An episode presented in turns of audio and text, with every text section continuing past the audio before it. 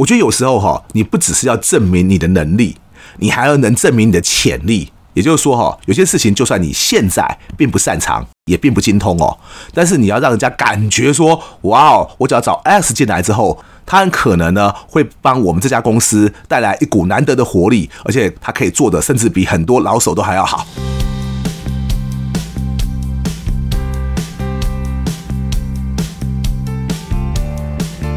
一谈就赢，Do the right thing。大家好，我是 Alex 郑志豪，欢迎收听一谈就赢。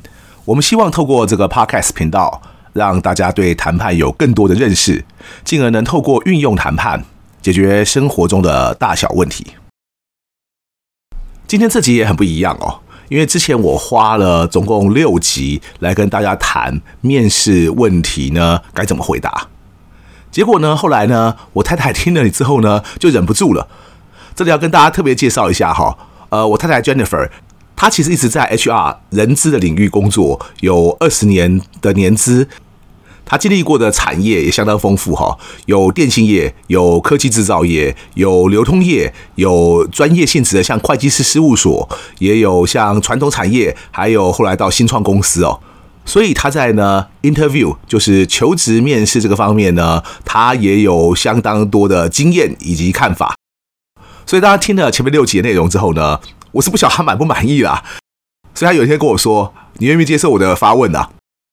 所以今天这一集呢，我们就来做个有趣的尝试，由他来问我。然后我们之前没有蕊过哈，所以我其实不知道他他要问我什么问题。我希望到时候不会脱稿演出哦，变成什么灵魂拷问哈。希望他也能这个 focus 在 job interview，就是工作面试的时候会问的问题。但是各位可以来看一下。我们先来一个不套招的。那有一个人呢，他基本上跟我有着很不一样的工作经历。那么我也不确定他跟我对于 interview 的看法是不是一样的。从他的角度来问的问题，换了我的话怎么回答？哈，接下来就让我们大家来欢迎我们的 Jennifer。呃，嗨，各位听众，我是 Jennifer，非常开心啊！这次 AS 终于接受我的拷问啊，因为他在之前讲了很多如何准备面试，那我正好呢也有很多的问题想要请问他，当然他经历的。产业经验比我还要丰富哦，也更不一样。所以在这一集当中呢，我会问他一些有关于在不同产业界一些面试问题，尤其是他也面试了很多人，在这过程当中，身为面试官的他，他有什么样的建议跟想法，可以跟各位听众分享。首先，第一题呢，我想要问的 AS 是：你觉得外商企业跟本土企业在面试问题上的差别会是什么？我真的要想一下哈，呃，我自己有着很长时间的呃外商工作经验，但是正好我的第一家公司跟我在当讲师前的最后一家公司呢，也都是本土企业，所以这是一个蛮有趣的问题哦。应该这样说好了，虽然可能有点。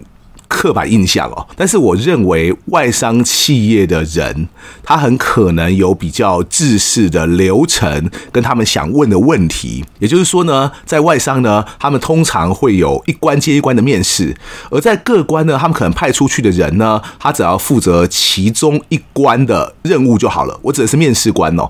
所以，呃，一方面他们比较驾轻就熟，可是再方面呢，在每一关的面试官或者大家把它当做过关游戏的关主哈，他可能 focus 就只有单一面向的能力，或者是他想要达成的目标，就是除非到了最后一关，要不然前面那几关的人呢，他对你这个人究竟适不适合这个位置，其实并不是他的第一优先的考量目标。相反的，在本土企业，他很可能他就比较专注在说，好，我现在这个位置究竟要找一个什么样的人。所以，无论他是不是过了几关，他们每个人的重点可能都还是在说，怎么样找到一个比较适合的人才。因为重点上的差异，所以他们在呢会发问的问题，乃至于整个过程呢就会很不一样。我不晓得这样有没有回答到 Jennifer 想问的问题。OK，所以您的意思是说，您觉得外商公司在整个面试问题有一定的制度，特别是做选才跟征才？这有趣哈，那个我不会说制度了，但他们比较有结构性。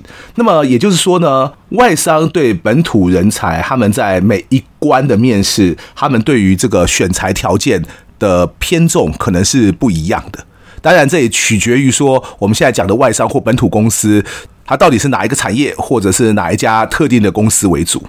我自己就有一个朋友哈，公司名称虽然不方便提哦，总之就是大家听到名字就会知道的那几家公司哦，就台湾前几家的公司。那那么大的公司呢，我们其实也会觉得它有制度嘛，但是它是这家本土公司哦。但是在公司要找我朋友去的人呢，后来到了谈薪水的阶段，结果他们居然派了一个副总啊来跟他谈了很久很久，大概谈了四个小时之多，我听到都相当讶异啊。因为我自己和那个朋友其实都想笑，说，呃，我我们不是笑人家出不起钱呐，我们是在笑说，哦，那个副总本人的年薪搞不好一年千万上下啊，你每花今天多一个小时跟人家谈一个，搞不好一个月差个一万两万的薪水，我觉得这个时间投资报酬率看起来是不高的啦，所以我我其实听完这段面试的经验之后，我是觉得蛮妙的。所以我一定要再强调一下，我并不会觉得只要是外商，他就一定在制度面上一定比较好，因为不怎么样的外商，甚至我们常讲一些伪外商也相当常见了。可是，在面试这件事情上面哦，那起码他们对于在选材的时候，他们要提出的问题，呃，乃至于不同人要来问不同问题这件事情，我个人是觉得比较有结构性的。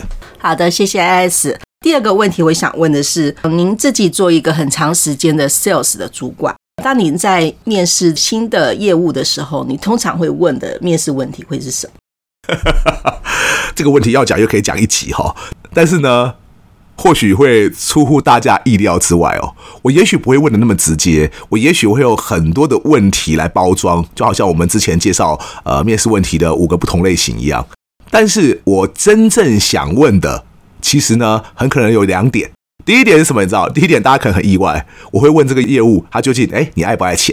你会觉得说哇，爱钱什么意思啊？这个爱钱难不成是想要污公司的钱吗？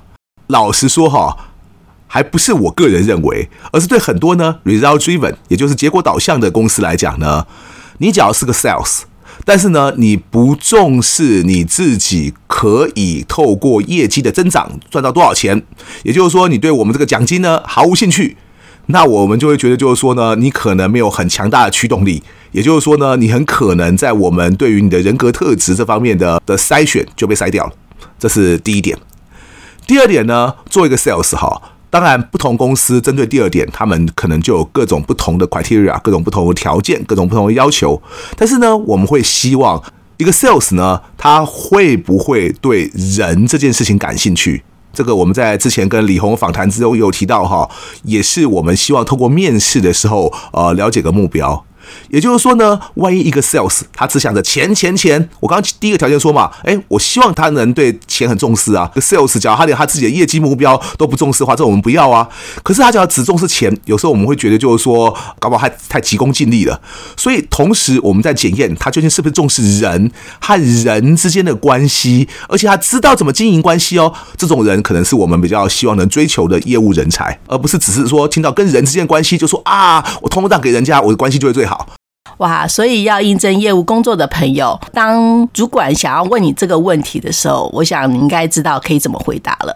第三题呢，我想要问 AS 的是，呃，当您当面试官的时候，你最不喜欢听到的回答会是什么呢？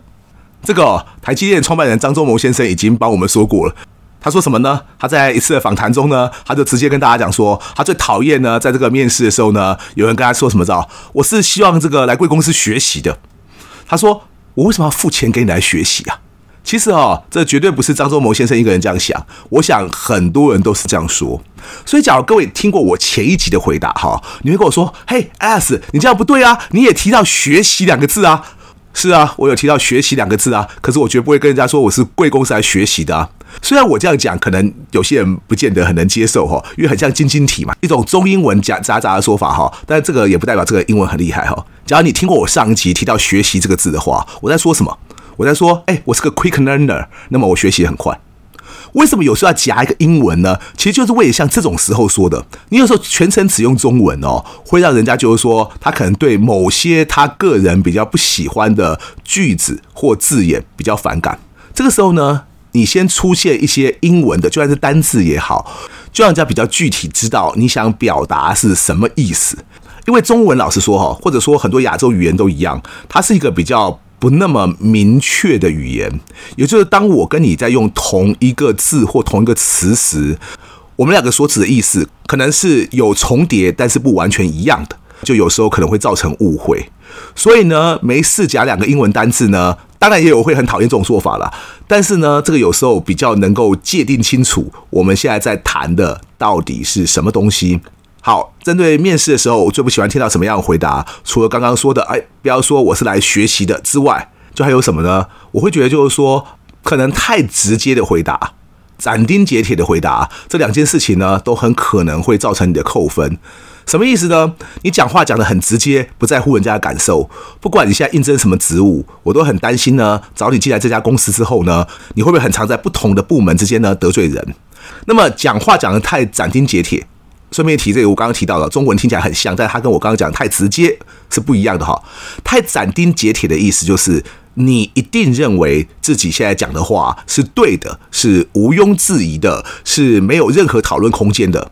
这种人，假如在面试的时候呈现出这样的态度，他展现的不是自信哈，他展现的是一种呢，可能很难跟别人合作，也很难听进别人的话的一种态度。所以，我想这两点也是在工作面试中要尽可能避免的。哇，谢谢 AS 给我们的指导。那接下来我要问的是，我们常发现说，我们在面试过程当中哦，很多的应征者他在回答问题的时候，我不知道该说这是优点还是缺点哦。所以这个部分要请 S 帮我呃再厘清一下。就是我常觉得他们回答都非常的 humble，然后非常的谦虚，有时候我再往下问才问得到我想要问的一些问题。所以您。对于台湾人啊，很习惯这种谦虚的回答，不知道你有没有什么样的想法？哎，其实我想倒想反问你一个问题是，嗯，今天打算要问几题呀？Humble 哦，相较于我前一题回答说太过直接，有些人太过谦虚嘛，其实我觉得态度谦虚不会是个问题。问题在于，你现在去应征一份工作，你想要表达的是谦虚，可是对面试官而言，你听起来像是在闪躲。什么意思呢？假如说我们问你说：“哎呀，看起来你在学校这个学业表现非常优秀啊，那么不晓得你可以帮我们分享一下，到底你在学校的时候呢，做过哪些 project 呢？”这个时候，对一个面试官而言，我们其实真的想听听看。你当时做过哪些 project？甚至你搞不好已经在 resume 上已经写了你做过这个 project。我们想请你透露一些细节，同时我们也有一些 double confirm，就是我们来确认用的。结果啊，你在回答的时候就要说没有啦，那个 project 没有什么啦，我是做几个 project，那个都是哦，什么都会做的啦。你这样听起来很谦虚嘛？可是我们就会说哇，你在说什么啊？难不成这不是你做的吗？在这种时时候哈，太谦虚哈，没有什么好处。尤其呢，我们之前提到，万一你有很多的工作经验可以说，那其实你能发挥空间就多了嘛。可是万一你刚毕业，你也只能跟对方讲一下你在学校做过一些 project 或者在社团做过一些事情的时候，面试官还愿意问你，这个时候你就该好好发挥啊。就好像我之前提到，我自己刚从美国念完 MBA 回来之后，尤其那个时候我要应征的是一些我之前没有相关工作经验的这个业务或者是行销的工作嘛。那个时候呢，我也只能提说，那么我在学校的时候做过些什么。偏偏呢，我去美国念的那个学校呢，在我的本科新闻呐，那个是全美第一名的学校。可在 MBA 啊，就没有那么有名，加上台湾人去念也不多，所以讲那个学校没有什么意义啊。所以呢，这个时候呢，你该怎么透过面试来凸显？哦，他去那个学校是个特别注重实战的学校的，那就格外重要了。举个例来讲，我就会告诉我的面试官说，我们那个 MBA 在学校呢。每个学期呢，必须要帮当地的美国的公司呢，实际上进行一个顾问案。那么我，所以我接下来就很多可以讲啦。像有一次帮一个软体业者设计了一套 sales kit，去帮他们销售软体给那个银行客户，而且他们之前没有做过银行客户哦。所以简单说呢，我虽然不是写软体的，我听起来呢，就有一个像是会卖 solution 的像经理。像我有一次呢，是帮另外一家美国公司，他有一块闲置的仓库嘛，那么他叫我们去评估说闲置的这仓库呢可以做什么用。他们本来想法呢是想要花大钱去投资，增加很多，例如说冷冻设备啦等等，提供很多 high end 高端的仓储设备。那么他们认为，因为照道理上来讲，这个会让他闲置的物业嘛可以升值。结果我们去评估之后哦，发现。道理上是如此，但做生意不能只讲道理嘛。所以你今天把所有的成本啊、效益啦、通通试算出去之后，发现呢，诶，这个仓库什么都不动，改用平价策略呢，搞不好更赚钱。它唯一要减少的呢，反而是找中介去出租会衍生的成本。所以我们后来啊，我们不只是提案子，我们还真的帮他找到他的仓库的承租的客户了。哇，那个老板感谢的要死啊！诸如此类的经历呢，就会让人家觉得，哎，你看起来虽然是个才刚毕业的人，但是看你呢，不但这个思绪蛮清楚的，而且你还真的能够帮这个很多实际的客户解决问题啊。所以呢，老板或主管就会对你有兴趣的。而我觉得呢，这就是面试的时候最重要的一件事情。我觉得有时候哈，你不只是要证明你的能力，你还要能证明你的潜力。也就是说哈，有些事情就算你现在并不擅长，也并不精通哦，但是你要让人家感觉说，哇哦，我只要找 S 进来之后，他很可能呢会帮我们这家公司带来一股难得的活力，而且他可以做的甚至比很多老手都还要好。非常感谢 S。回答了我这些问题，也希望各位朋友跟我一样，可以从这些答案当中呢，了解一下身为面试官他们心里在想些什么，还有很多的公司呢，他们对于应征选材这个过程当中，他有哪些希望？啊，应征者能够展现的特质。今天我这个问题呢，就问到这边。我们非常谢谢 S。我松了一口气啊，幸好听起来都是还蛮正经的一些问题哦。好，我想我们整个面试系列呢，到这一集呢，应该就可以做一个收尾哈。当然，大家只要有任何关于工作面试的问题呢，也欢迎来信给我们。我们会在之后呢，可能不同主题的节目呢，也可以找机会为大家回答。那么重要的呢，当然是希望大家都能有些收获，在接下来的面试呢，都能一切顺利，一谈就赢。希望能。让大家都更了解谈判，感谢大家今天的收听，我是 Alex，我是 Jennifer，我们下次见，拜拜，拜拜。